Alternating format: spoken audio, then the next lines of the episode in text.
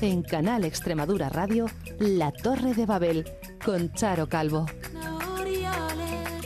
Bienvenidos una semana más. Aquí estamos para seguir construyendo e impulsando un mundo más justo y mejor. Nuestro objetivo siempre hablar de los que no suelen tener voz y darle lugar a esos colectivos que trabajan por los demás. Hoy vamos a conocer más sobre la Red Europea de Lucha contra la Pobreza, una organización que cumple 20 años y que no deja, no lo va a hacer, de trabajar para que las desigualdades desaparezcan.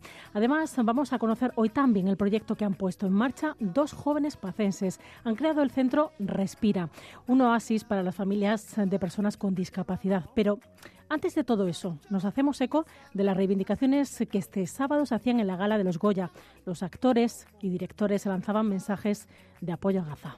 Quería también aprovechar para nombrar lo que está sucediendo en Gaza, que es un genocidio y que tenemos que pedir a nuestros gobiernos que lo detengan. Buenas noches y paz para Palestina, por favor.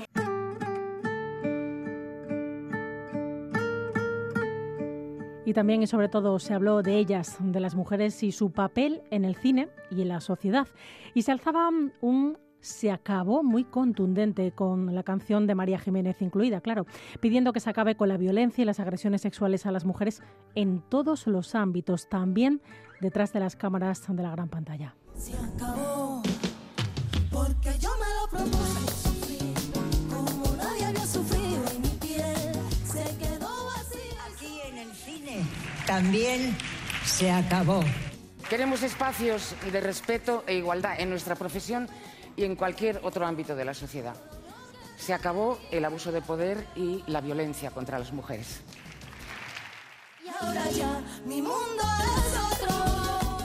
Con este mensaje arrancamos esta Torre de Babel cargada siempre de mensajes solidarios y que hablan de justicia social. Entren, pasen y sobre todo escuchen con nosotros lo que sucede a nuestro alrededor.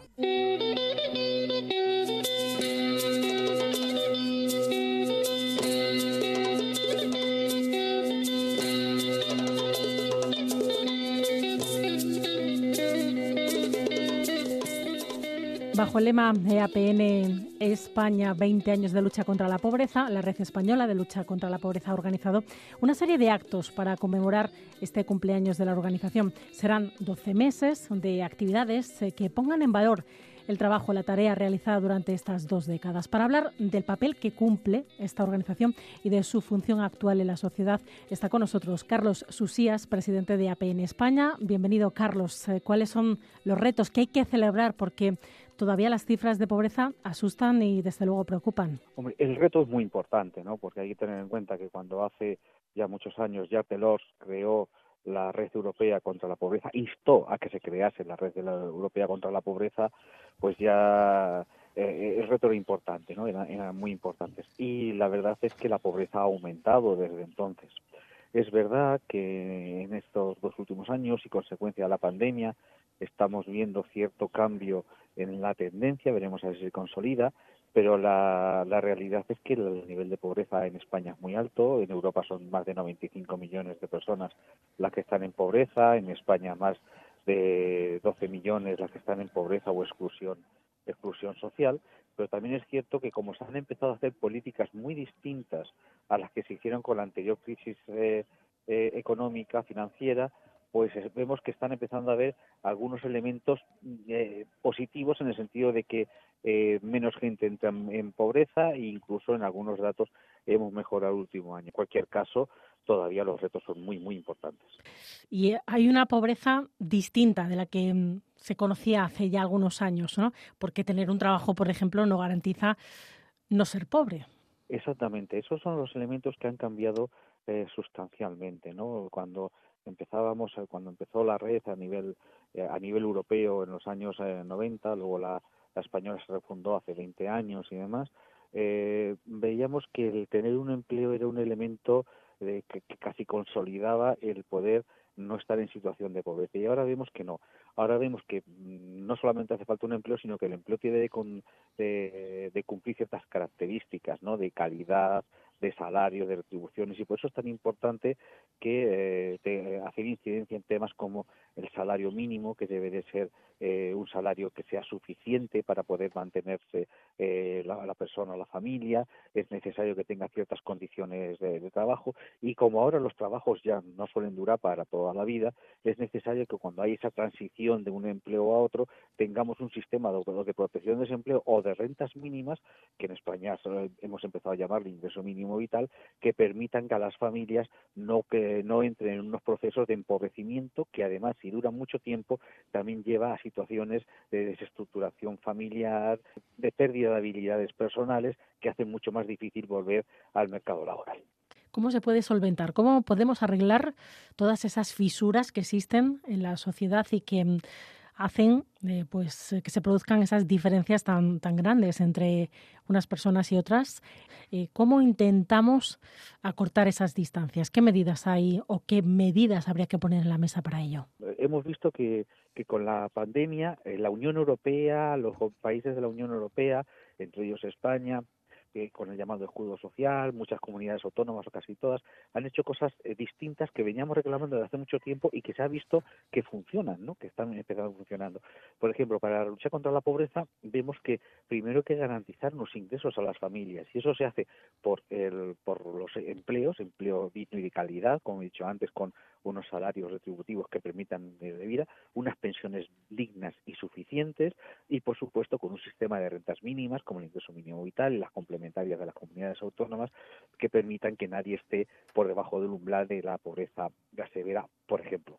Pero luego también son necesarias medidas como en el ámbito educativo, donde se eh, donde se cualifique a las personas, donde además se atienda la diversidad y, eh, y permitan que la educación sea un, el verdadero instrumento de eh, erradicar la transmisión intergeneracional de la, de la pobreza, porque estamos viendo que ese ascensor social que da la educación empieza también a fallar al tener más de un 19% de personas en situación de pobreza con titulación superior. Por lo tanto, vemos que es necesario también que el sistema educativo eh, tenga ese refuerzo, ese, esos apoyos, porque no todo el mundo llega al sistema educativo en las mismas condiciones. También necesitamos un sistema sanitario universal, potente, fuerte, para evitar que un quebranto en la salud signifique también un quebranto económico de las familias. ¿no? En, en España tenemos un elemento básico que está siendo uno de los elementos que más está afectando a la pobreza, que es el tema de la vivienda.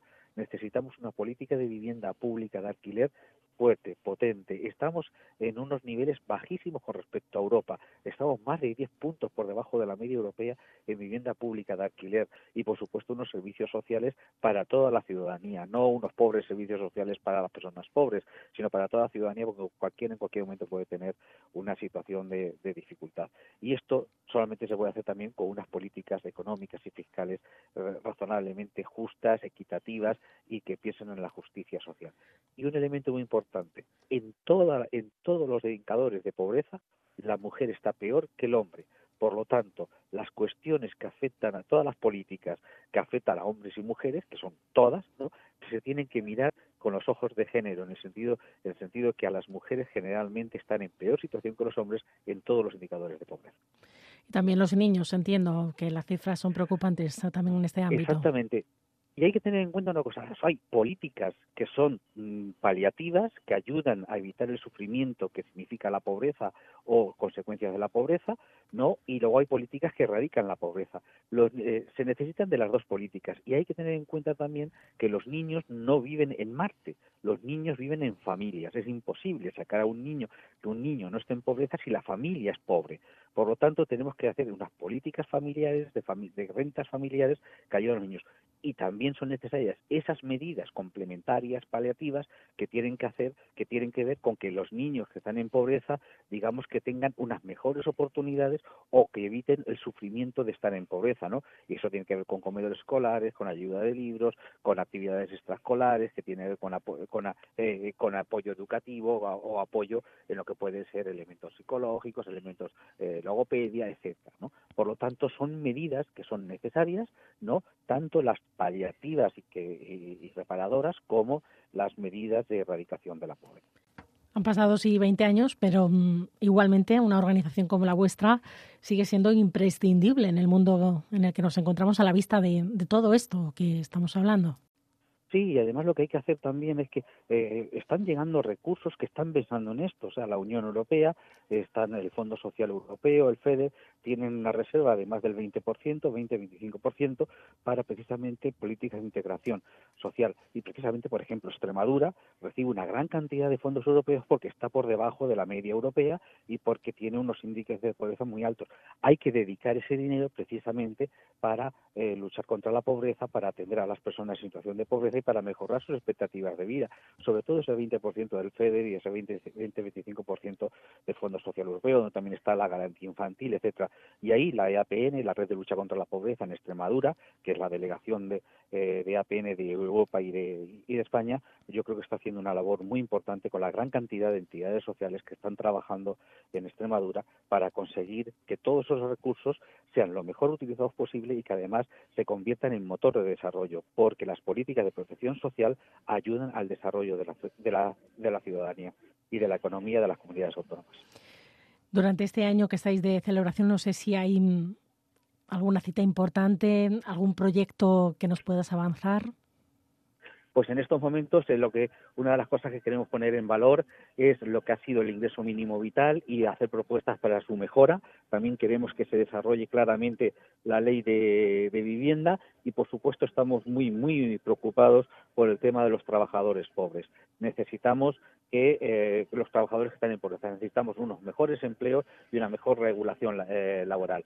Y también tendremos a final de año tendremos la asamblea general de, APN, que además será una asamblea que coincidirá con la renovación de nuestras eh, de nuestras estructuras, de nuestros órganos de gobierno y también una actualización de todo nuestro plan estratégico y las eh, y lo que van a ser nuestras propuestas de futuro desde la red de lucha contra la pobreza y la exclusión social en España y en todas las comunidades autónomas españolas y en Europa.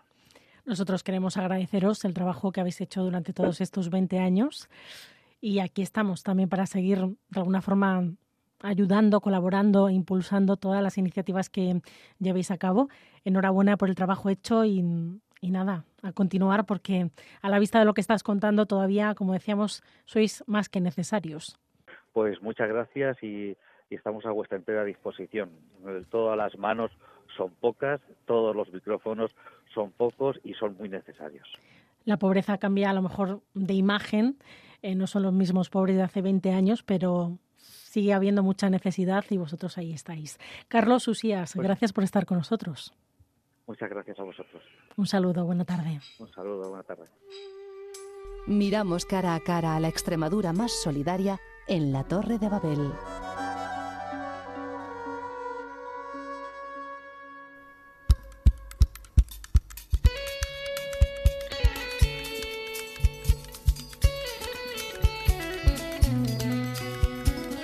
En nuestro programa teníamos eh, especial eh, interés en acercarnos y que conocieran un poco más nuestros oyentes un centro que ha abierto en Badajoz, eh, que se llama Respira Badajoz y es el primer centro de respiro familiar y ocio para niños con discapacidad.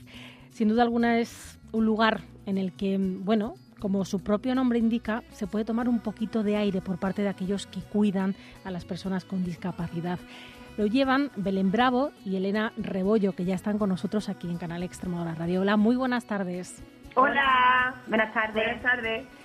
Contadnos un poquito, porque como decíamos es un centro pionero, hasta ahora no había nada parecido aquí en nuestra comunidad autónoma. ¿Cuáles son los servicios que vosotros ofrecéis? A ver, pues eh, nosotros ofrecemos diferentes servicios en función de las necesidades de la familia porque nuestra prioridad es adaptarnos a bueno pues a las necesidades de aquellos que realizan eh, la labor de, de familiar o familiares cuidadores. Y entonces bueno pues pues dependiendo un poco de la necesidad de la familia o de la persona en sí intentarnos adaptarnos a, a lo que nos piden. Ya sea pues eh, en diferentes horarios de tarde o de mañana o de fines de semana y, bueno, pues siempre estar eh, a disposición de lo que pueda surgir. Porque era una necesidad, una necesidad que vosotros habéis palpado que se que había, ¿no? En la sociedad, todas esas personas cuidadoras, como decíamos, y que de vez en cuando necesitan coger un poquito de fuerza para continuar. Sí, al final y al cabo nosotros llevamos más de 10 años dedicándonos al tema de la discapacidad Y bueno, pues como todos un poquito, pues, eh, pues para llegar al final de mes siempre hemos, estado también de cuidadoras por las tardes con ah, bastantes familias. Y al final pues nos dábamos cuenta de que todas las familias lo que no tenían y de lo que ellos eh, eh, hablaban era de pues un espacio o un lugar donde ellos poder quedar a los chicos, pues ya que a lo mejor simplemente el respiro es tomarte una Coca-Cola sentado en el salón de tu casa y eso es lo que te apetece hacer. Pero bueno, a nivel eh, eh, ya no solo físico, sino también mental, pues es necesario pues poder asistir pues a la peluquería, a un café con las amigas, a un curso eh, de lo que sea y no tenían esa disponibilidad. Y entonces, bueno, pues pensamos que era un buen proyecto, que estaba dentro de, de una eh, formación que ya teníamos y, bueno, pues surgió la idea y poquito a poco, poquito a poco pues fuimos dándole forma. Eh, lleva en marcha, si no me equivoco, desde septiembre del año pasado, más o menos. Sí, abrimos en septiembre. La idea empezó en enero del 2023. Eh, empezamos a, pues, a todo el tema de trámites de documentación, eh, de proyectos, de presentaciones de, en fin, de búsqueda de local y nada, hasta septiembre lo conseguimos abrir porque ya no podíamos, es que no nos daba la vida para más, estuvimos pintando, montando sillas, montando camas, todo lo que hemos podido hacer nosotras, con nuestras manos lo hemos hecho nosotras. Entonces, bueno, lo ideal y la idea principal era abrir para el curso escolar, que era cuando empezaban los chicos ya, y, y bueno, inauguramos en septiembre. ¿Y cómo está yendo el proyecto? ¿Qué tal? ¿Qué tal la acogida? Bien, la acogida muy bien. Eh, estamos teniendo mucho apoyo de parte de los padres, eh, nos dan mucho ánimo eh, y la verdad es que la acogida muy bien. De momento estamos más o menos atendiendo a unas 20 familias y la verdad es que muy bien. ¿Cómo se hace? Mm, ¿Llaman por teléfono? ¿Os piden una cita? Eh, porque hay veces que, surgen, pues eso, los compromisos a lo mejor de, un momento para otro. Eh, ¿De qué forma se ponen en contacto con vosotros? Eh, ¿Cómo cierran esas posibles visitas? bueno, pues nos llaman por teléfono. Normalmente tenemos una reunión con los padres para conocer a sus hijos, que nos expliquen un poco, les enseñamos el local y eh, cuando necesitan una cita pues nos llaman nos llaman por teléfono se ponen en contacto con nosotras. Y que hay, sí perdón hay familias que a lo mejor lo que hacen es eh, organizan eh, su mes. Y entonces a primero de mes reservan sus horarios para poder tener en su mes todas las horas que ellos necesiten cubiertas. Hay papás que nos llaman con poco antelación porque también suben urgencia eh, pero principalmente, evidentemente, sí que eh, la primera, el primer toma de contacto eh, siempre le decimos a las familias que se acerquen, que nos conozcan, que vean el establecimiento y bueno, que hablemos, que hablen un poquito con nosotros para conocernos, para que no sea, pues eso, que no sea tan frío, que sea más cercano y, y nos conozcamos un poquito. ¿Y qué, qué, dicen los usuarios? supongo que están contentos y les gusta estar en este espacio, en este espacio Respira. Sí, los chicos estaban bastante contentos porque, bueno, nosotros pues no somos un centro educativo y entonces nosotros, eh, pues eso es cuando tú llegas a casa y te descalzas y te pones el pijama y te sientas en el sofá a ver tu serie favorita o a dar un paseo o a tomar un café. Entonces nosotros em, hemos quitado la parte de trabajo, que eso ya lo hacen a lo largo del día con las terapias y los centros de día y los colegios y demás, y entonces nosotros nos quedamos con la parte de ocio, que es la parte buena, en el sentido de que, bueno, de que, de que es la parte de la diversión, del entretenimiento, de hacer lo que nos gusta. Siempre pensamos mucho en, pues, los gustos de los chicos, en sus prioridades, en lo que les apetece hacer e intentamos desarrollar el día en función de, de los gustos de cada uno de ellos. Porque creo que tenéis um, instalaciones comunes para todos, algunas habitaciones, ¿verdad? Contarnos un poquito cómo es el centro. Sí, tenemos, bueno, pues tenemos una zona de recepción donde eh, recibimos a los papás, pero que bueno, que los papás libremente pueden acceder a las instalaciones sin ningún problema.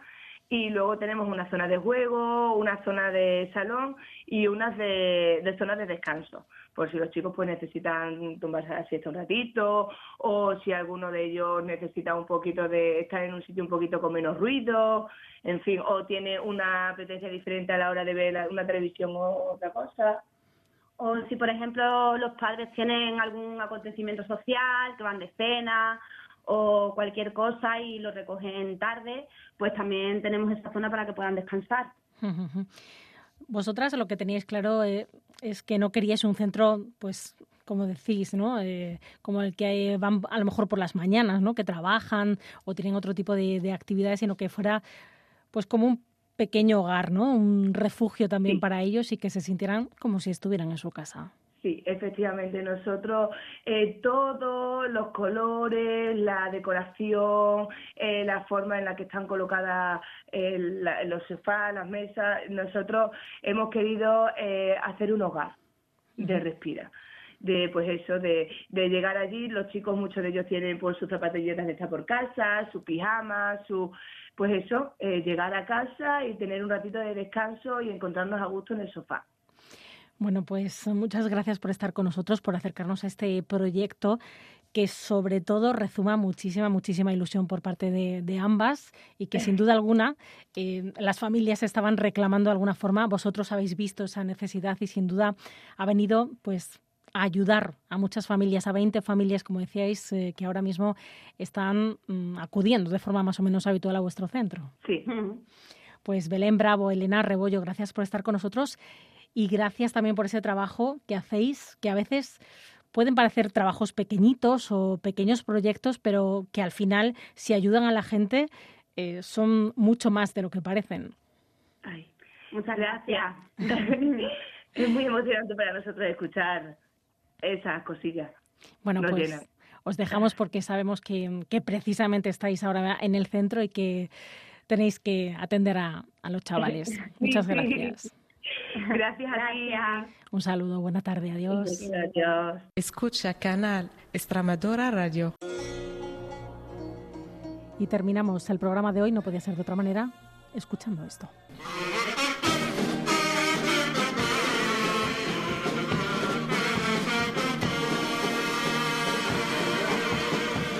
Soledad si es querida, si es adorada y buscada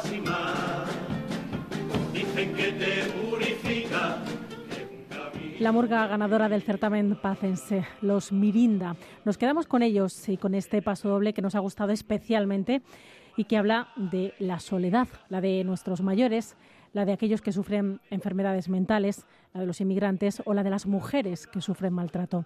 Con esta fina ironía que habla de realidades, nos marchamos. Volvemos, ya lo saben, en siete días para seguir construyendo otro mundo posible. Este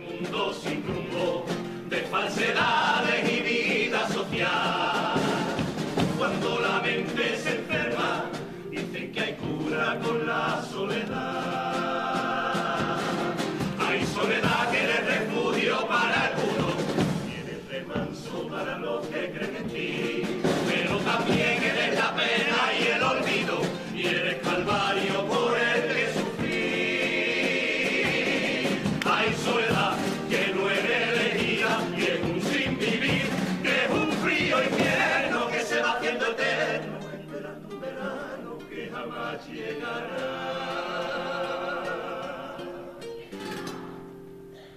La soledad.